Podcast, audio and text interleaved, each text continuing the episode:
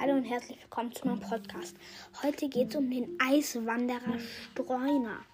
Der schießt Verlangsamungspfeile auf dich, mit denen du Verlangsamung wirst. Er spawnt in, in Eisbiomen, also in Eislandschaften. Und ähm, es ist gut, wenn du ein Schutzschild dabei hast, wenn du auf diese Touren gehst, weil der ist manchmal echt nervig. Er ist, er droppt manchmal einen Bogen und du erkennst ihn daran, dass er wie ein Skelett, das ist, er ist ein Skelett mit zerlumpten Kleidern und er ist in, in wie gesagt, Eisbiomen und